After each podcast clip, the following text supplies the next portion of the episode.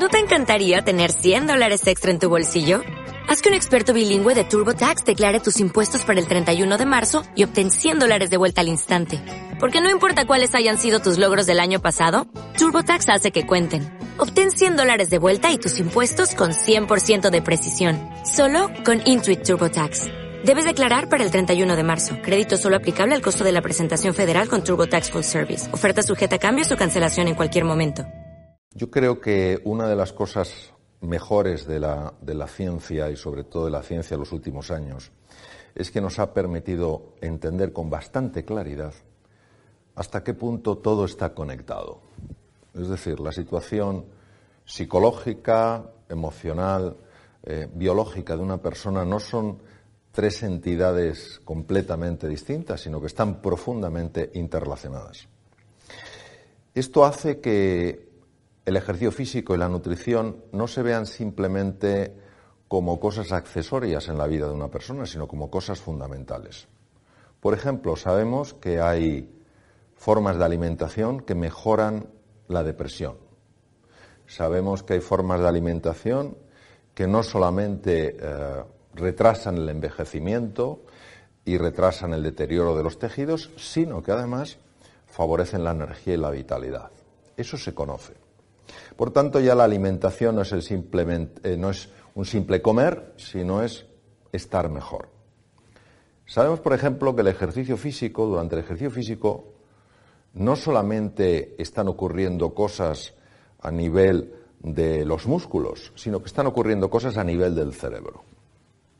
Cuando una persona hace un ejercicio físico regular, se liberan cinco neurotransmisores, se liberan en más cantidad de lo que normalmente se liberan, y esos cinco neurotransmisores, que son hormonas intracerebrales, producen cambios muy importantes en el estado emocional de una persona.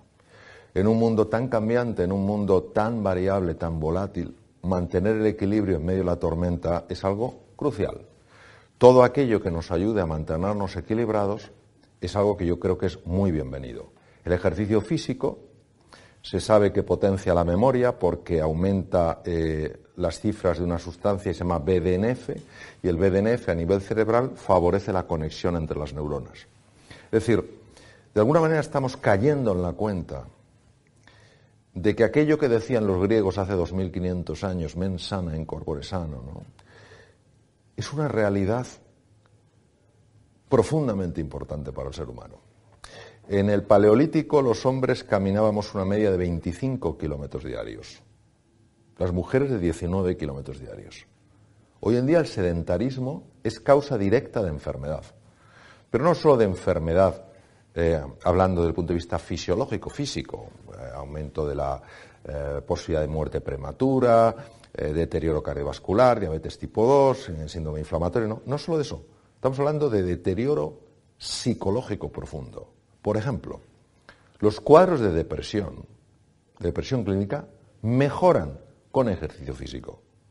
¿Por qué? Pues porque en la depresión hay, entre otras cosas, hay una alteración de una estructura que se llama el hipocampo, se reduce volumen.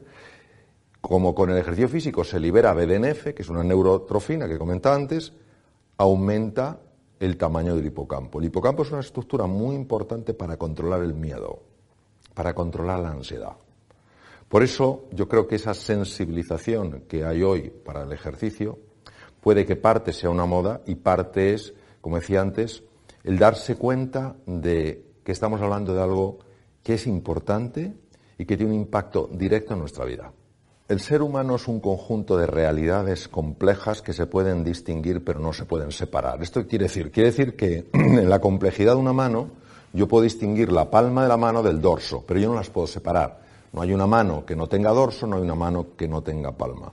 Entonces, siempre que hablamos de estas realidades hay que ser muy cauto, porque cada realidad, cada plano de realidad está afectando al resto. Si yo muevo la palma de la mano, inevitablemente muevo el dorso decir, este plano es distinto de este, pero están íntimamente conectados. ¿Qué ocurre? Que tenemos un lío tremendo. Por ejemplo, el mundo emocional es un mundo que ha sido negado durante siglos. No se podía hablar de las emociones. Era un campo tabú, era un campo raro. Es más, en algunos entornos se despreciaba a una persona o se minusvaloraba a una persona que hablara de su mundo emocional. La sociedad nos ha condicionado, y la sociedad somos todos, a pensar que lo único importante es darle vueltas a la cabeza. Es a tener ciertas ideas fijas sobre cómo son las cosas. Y eso va en contra de nuestra realidad como seres humanos. Por eso hay muchas veces en las que se piensa lo que no se dice, se dice lo que no se piensa, se dice lo que no se siente y se siente lo que no se dice. Evidentemente esto eh, implica un deterioro en el organismo.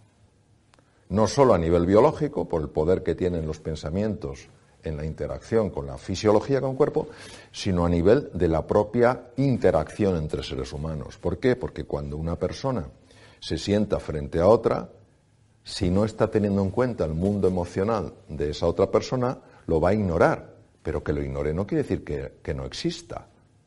Que yo ignore que esa comida tiene cianuro, no quiere decir que el cianuro no esté en la comida. Entonces, esta ilusión óptica en la que vivimos hace que paguemos un precio enorme. ¿Los planos interactúan? Sí, pero hay una gran disonancia entre muchos de ellos. El concepto de reinventarse es complejo de explicar con palabras, entonces voy a utilizar una imagen. Y de hecho fue la misma que utilicé en la portada del libro Reinventarse tu segunda oportunidad. Un gusano tiene una forma de ser y de estar en el mundo. Se arrastra, tiene un color, tiene unas patas, tiene un determinado número de ojos, y para él es posible una serie de cosas pero no son posibles otra serie de cosas. Por ejemplo, para un gusano es posible arrastrarse por el suelo, subir por una ramita, pero no es posible saltar de rama en rama sin caer al suelo. Llega un momento en el que algo en el gusano le dice que es el momento del despertar. Entra en esa estructura, en su noche oscura, y despierta una posibilidad que estaba dormida y que era la posibilidad de volar. Cuando el gusano se transforma en mariposa, siendo el mismo ser, ya no tiene la misma forma de ser y de estar en el mundo. Lo que para el gusano era imposible saltar de rama en rama, para la mariposa ahora es fácil. De hecho, la mariposa tiene algo que físicamente es distinto al gusano, tiene alas, es más, tiene un número de ojos diferente, número de patas diferentes.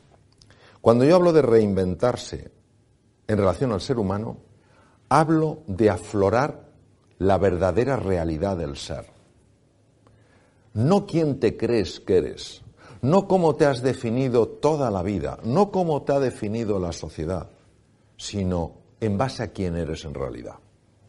La reinvención es un proceso, desde mi punto de vista y desde mi experiencia, apasionante, sencillo pero nada simple, porque implica abrirse a que dentro de ti hay talentos, recursos y posibilidades que ni siquiera se te han pasado por la cabeza. Y estamos más cómodos en el juicio, en la etiqueta que nos hemos puesto, aunque esa etiqueta sea profundamente dolorosa. Esa es la paradoja de los seres humanos. Muchas veces en lugar de vivir plenamente, vivimos vidas de callada desesperación, pero pensamos que no hay nada más. Reinventarse fue un libro que yo lo escribí para inspirar a otras personas, sobre todo en momentos de dificultad laboral, social, personal, de salud, para abrirse a que dentro de ellos había algo de excepcional grandeza.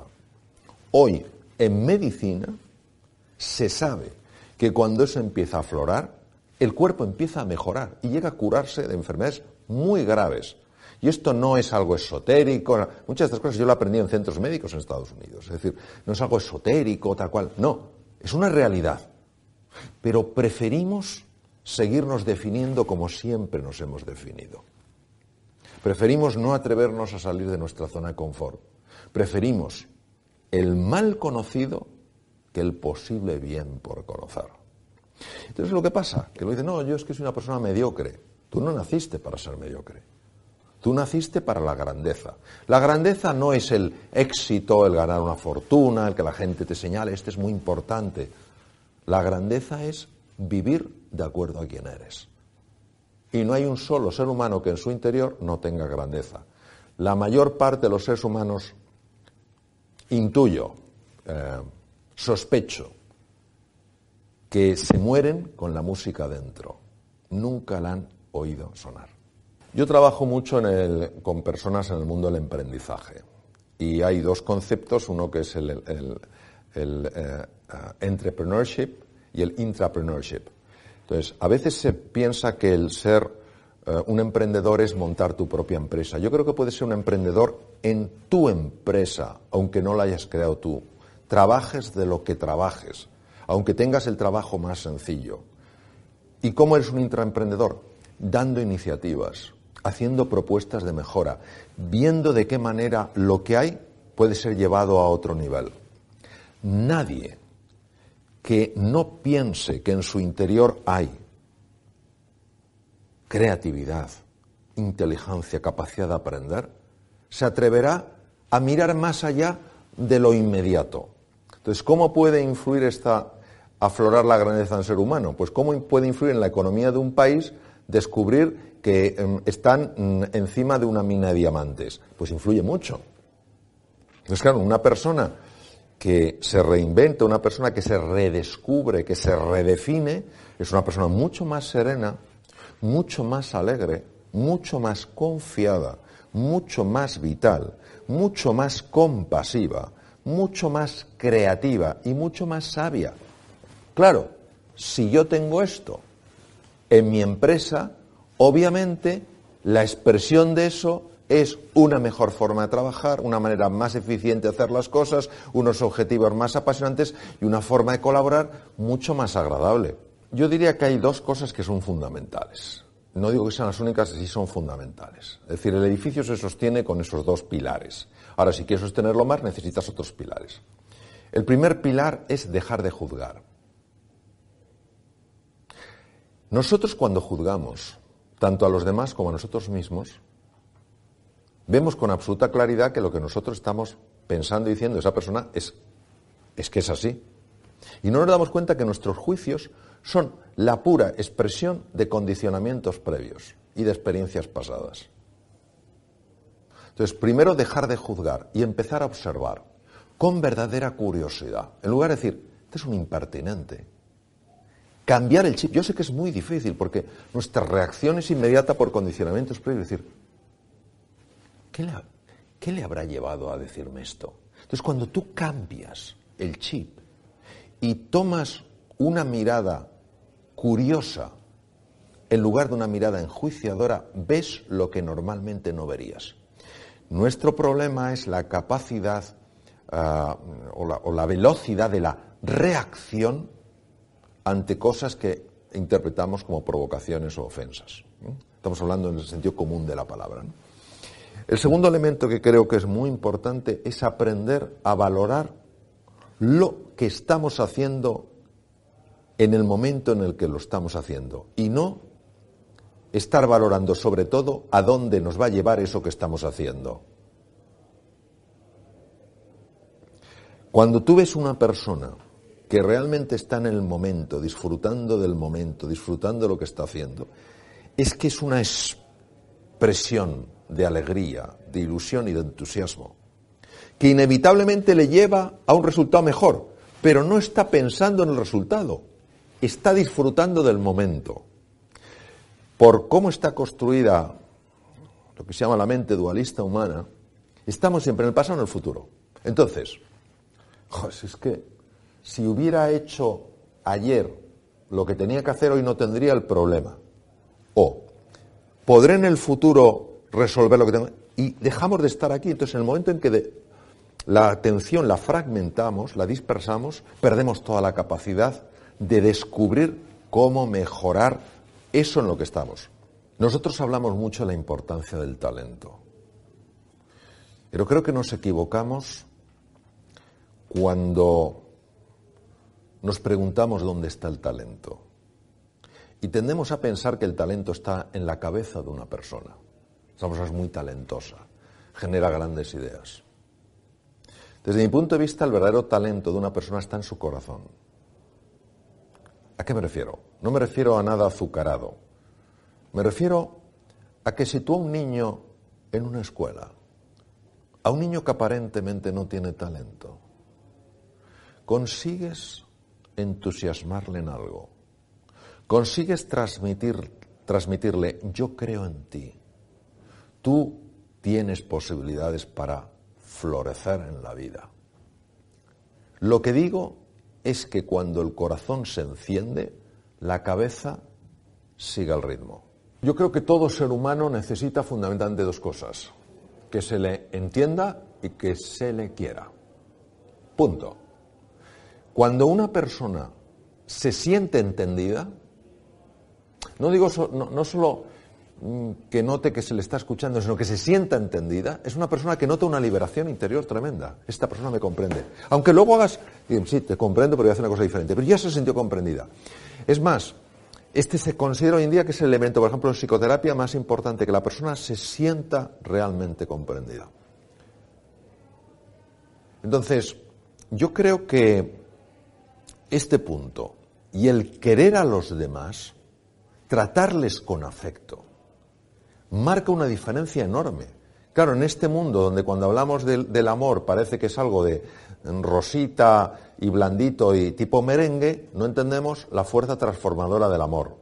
La fuerza transformadora del amor es sencillamente la capacidad de ver en el otro ser humano no alguien que piensa distinto que tú, que es de un partido político diferente del tuyo, que mm, tiene una cultura distinta, sino ves que él también o ella también están enfrentándose a preocupaciones en su vida, que tienen angustias, que quieren ser felices, que no saben cómo salir del atolladero. Cuando tú ves la humanidad en otro ser humano, la misma que tienes tú, les tratas de una manera diferente, porque ya no son una etiqueta. No, es que este es de tal es que estés de izquierdas, es que estés de derechas, es que estés de centro, es que estés mm, eh, de ese país, es que esté de otro. No. Esas barreras se diluyen y ves la humanidad. Cuando una persona se siente mirado como ser humano, nota cosas diferentes a como se siente uno mirado cuando se le mira en su etiqueta. Claro, esto lo que pide es una revolución interior. Porque no es fácil, no es cómodo. Y tenemos la sensación de que lo que nos da fuerza es etiquetar. No, etiquetar lo que nos hace débiles. Y en un mundo tan global, con culturas tan diferentes, donde nos necesitamos entender, porque si no, no salimos adelante, tenemos que caer en la cuenta de que hay otra forma de vivir, en la que se produciría muchísimo más, vamos, porque seríamos mucho más creativos, en la que disfrutaríamos mucho más, en la que viviríamos más en términos literales y en la, que experimentaríamos un mundo con una paz, una serenidad que nada tiene que ver con la actual. Es decir, es un mundo posible, no es un mundo ilusorio. Ahora pide de nosotros una transformación radical. Voy a, intentar explicar de una manera muy visual, ¿no? Es como si hubiera dos niveles, ¿eh? un, nivel más inferior, nivel 1, y un nivel más superior, nivel 2. Entonces, desde el nivel 1, que es el nivel de los mm, órganos físicos, lo que nos llega a través de los sentidos, pues nosotros vemos mm, una realidad y vemos pues eh, un tipo de energía que tenemos, vemos un aspecto físico, vemos las cosas que somos capaces de hacer, el tipo de pensamientos que podemos eh, tener y decidimos, sin darnos cuenta, porque esto opera fundamentalmente a nivel inconsciente, decidimos que esa realidad que percibimos es la única realidad. Es como si alguien hiciera una foto del transcurso de un día completo y nos dijera que esa foto representa todo el día y nosotros no lo creyéramos. Entonces, esa foto, esa imagen que nosotros tenemos, para, para nuestra eh, percepción, representa la única realidad. Cuando somos capaces de ir más allá de esa imagen, de ese ah, diagnóstico que hemos hecho nosotros mismos, entramos en contacto con un espacio nuevo de la realidad. Ese espacio nuevo de la realidad ofrece unas posibilidades, ofrece unas oportunidades que desde el otro nivel no se pueden ver. Por eso, Invertir tiempo en conocerse, invertir tiempo en comprenderse desde el nivel más inferior parece un absurdo. Es como si yo me metiera a explorar algo que está vacío, que está hueco y que por tanto eh, no significa más que estoy perdiendo el tiempo. Cuando uno se abre a la posibilidad de que se es mucho más de lo que se ve, que se es mucho más de lo que uno piensa que es, y con humildad, con capacidad de asombro, y desde una espera confiada y paciente se abre a lo que a mí me gusta llamar el misterio, empieza a tener una serie de intuiciones, una serie de ah, reflexiones profundas que le ayudan a ver dimensiones diferentes de la realidad. Esto en medicina tiene mucha importancia. Y en el siglo V antes de Cristo ya había médicos que se habían dado cuenta de que cuando se invitaba a un ser humano a, subir de nivel mental, algo empezaba a pasar en su organismo. Ellos no sabían lo que era, sabían que había gente que se curaba, no entendían por qué se curaba, por, qué se curaban, pero sí se daban cuenta de que estaban cambiando eh, mm, su esquema mental, es decir, de ver una enfermedad absolutamente insoluble, de sentirse como personas desahuciadas, a empezar a intuir que había cosas, talentos, recursos, capacidades que no habían aflorado. Ellos en aquel momento le llamaron el arte médico, el arte de curar a través de la palabra. Hoy se conoce como psiconeuroendocrinoinmunología. Este nombre tan complejo lo que viene a decir es que los esquemas mentales, los esquemas de pensamiento sí afectan al cuerpo que los esquemas mentales sí producen cambios hormonales, que los cambios hormonales sí afectan a los 60 trillones de células que tenemos en el cuerpo. Es decir, no estamos hablando de algo esotérico, extraño, mm, eh, fantasmagórico, estamos hablando de un potencial real del ser humano que está accesible. Pero claro, está accesible desde un nivel de conciencia superior, es decir, cuando uno se abre a una realidad que va más allá de lo que los sentidos muestran. Claro, ¿y eso cómo lo conseguimos? Porque ahora le estamos escuchando y decimos, yo quiero que me pase eso, yo quiero dar ese salto, quiero llegar a por lo menos comenzar a desvelar ese misterio del que usted hablaba. ¿Cómo? Eso se entrena siguiendo lo que se llaman los valores. ¿Qué son los valores? Los valores es todo aquello que perfecciona un ser humano. Es decir, si yo quiero, por ejemplo, tener experiencias nuevas de salud, experiencias nuevas de tranquilidad, experiencias nuevas de confianza, a nivel biológico, lo que tengo que hacer es, número uno, descansar correctamente. Número dos, comer de forma correcta. Y número tres, hacer ejercicio físico. ¿Por qué? Porque eso es un valor. ¿Qué define un valor? ¿Una cultura? No. Un valor lo define mi naturaleza. Mi naturaleza me dice que si yo soy cuidadoso con lo que como, si soy cuidadoso con mi descanso, si soy cuidadoso con mi ejercicio físico, yo accedo a otro nivel. Y las personas que hacen ejercicio físico de manera regular y que nos estén viendo, saben perfectamente que esto pasa. Que la persona que cuida la alimentación, que la persona que descansa lo suficiente, que la persona que hace ejercicio físico, está más tranquila, está más ilusionada, está más sana, se recupera antes de los tropiezos, acaba de subir de nivel. Hay una serie de valores que lo que hacen es poco a poco irnos subiendo de nivel. Cuando esos valores están integrados en nosotros plenamente, es decir, forman parte de lo que son, de lo que somos, se llaman virtudes. Por ejemplo, la generosidad. Cuando tú buscas cómo añadir valor a la vida de otro ser humano, aunque tú no ganes nada, aunque no te lo agradezca, aunque no te valore, aunque no eh, suba tu estatus, te darás cuenta de que empiezas, eh, empieza a ocurrir algo en ti. Empiezas a pensar de una forma distinta, empiezas a sentir de una forma distinta, empiezas a ver cosas que antes no veías. La amistad. Cuando sabes estar a la altura de un amigo, cuando sabes estar a la altura del desafío, te das cuenta de que algo en tu interior empieza a ser transformado. La valentía. Cuando te atreves a pesar de tu miedo, cuando defiendes aquello que es valioso y que nadie lo está defendiendo, cuando te arriesgas a no ser popular, por defenderlo, por defender lo correcto, te das cuenta de que empieza a cambiar tu vida. Este es un trabajo, es un entrenamiento que, que dura todo lo que la persona dura. Lo que ocurre es que nos va llevando a un nivel desde el cual se accede a una perspectiva completamente nueva.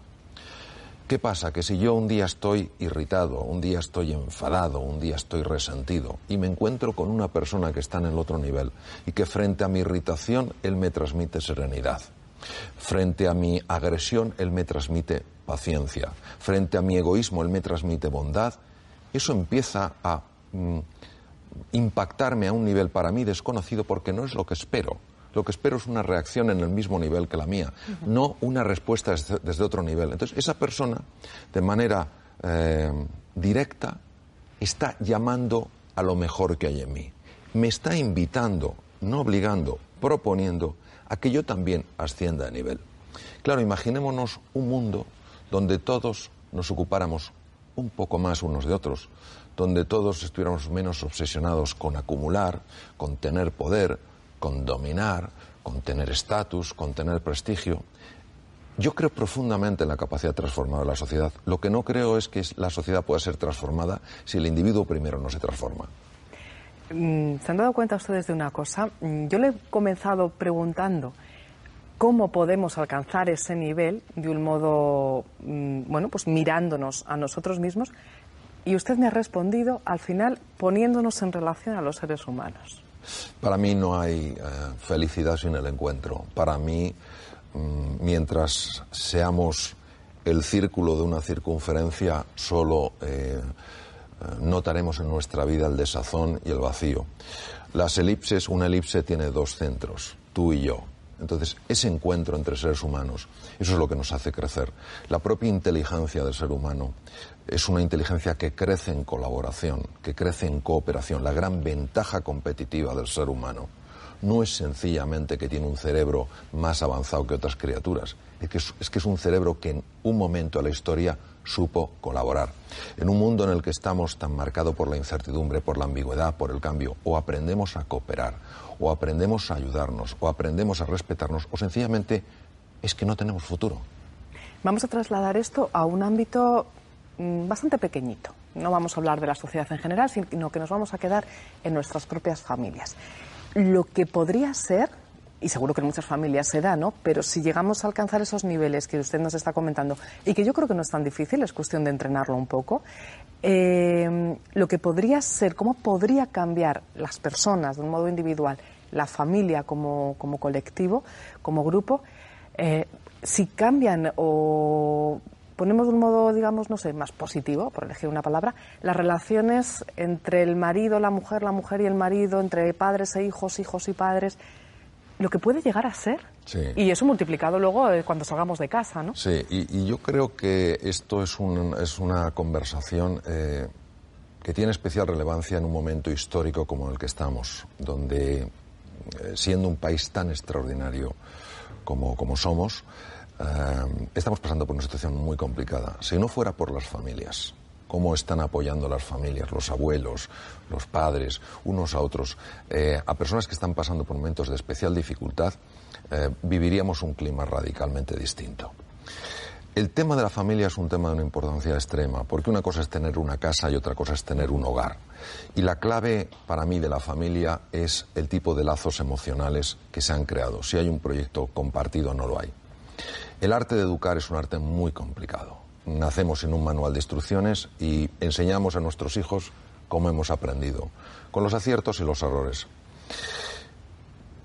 Yo una vez le pregunté a un magnífico cirujano, buen amigo mío, le dije, yo era entonces estaba no tenía, estaba soltero, era muy joven y le dije, ¿cuál es la clave para ser un buen padre? Y me dijo, dar raíces para crecer y alas para volar. ¿Qué es dar raíces para crecer? Pues dar raíces para crecer es pensar que cuando te toca afortunadamente el papel de ser padre, tu misión no es exigir reconocimiento por parte de tus hijos, sino es darles no cosas, sino lo mejor que hay de ti. Lo mejor que hay de ti posiblemente es la dedicación, aunque tengas pocos momentos, porque la vida es compleja, hay que trabajar, hay que sacar adelante las casas, las familias, pero una dedicación plena, que cuando estás con tu hijo, cuando estás con tu hija, cuando estás con tu marido, con tu mujer, le transmitas ahora, en este momento, son cinco minutos, pero tú eres todo mi mundo. No estoy preocupado de lo que tengo que hacer en la oficina, no estoy preocupado porque, porque tengo que leer una cosa, porque tengo que hacer un, trabajo, no. Tú eres todo mi mundo. Si por otra parte confiáramos más en que dentro de cada ser humano existe la capacidad de ir eh, progresando poco a poco con tal de que no pongamos muchos obstáculos, pues a lo mejor no impondríamos tanto nuestros esquemas de enseñanza a nuestros hijos. Yo sé que los imponemos desde la mejor de las intenciones. Pensamos que si nuestro hijo es ingeniero, si es médico, si es tal, si es cual, será feliz. Pero la vida nos demuestra que no es así. Hay gente que ha llegado a, lo máximo en una carrera, a lo máximo de reconocimiento social y es profundamente infeliz. Y hay personas muy sencillas, con trabajos muy sencillos, que son un ejemplo de lo que es una vida con verdadero sentido. ¿no? Entonces, eso también pide por parte de los, de los padres una, una humildad a la hora de darse cuenta de que todos manejamos esquemas mentales mm, y que la realidad es mucho más amplia. Una capacidad de verdad de invertir tiempo, en crear esos, esos vínculos. Y por parte de los hijos, yo creo que también pide eh, una humildad a la hora de escuchar. Yo a veces veo que cuando una persona es muy joven y a lo mejor está pues más al tanto de nuevas tecnologías, de cosas, pues puede pensar que lo anterior es obsoleto, que ya no sirve. La física newtoniana eh, descrita en el siglo XVII por Newton, pues obviamente tiene su vigencia. Está la física cuántica, la física subatómica. La física subatómica no es que anule la física newtoniana, la complementa. Pues es lo mismo, es decir, en un proyecto de familia, padres, hijos, abuelos, abuelas, todos se han de complementar en, en, ese proyecto. ¿Para qué? Para que todo ser humano, todos los que forman parte de esa familia, alcancen su plenitud. ¿No te encantaría tener 100 dólares extra en tu bolsillo? Haz que un experto bilingüe de TurboTax declare tus impuestos para el 31 de marzo y obtén 100 dólares de vuelta al instante. Porque no importa cuáles hayan sido tus logros del año pasado, TurboTax hace que cuenten. Obtén 100 dólares de vuelta y tus impuestos con 100% de precisión. Solo con Intuit TurboTax. Debes declarar para el 31 de marzo. Crédito solo aplicable al costo de la presentación federal con TurboTax Full Service. Oferta sujeta a cambios o cancelación en cualquier momento.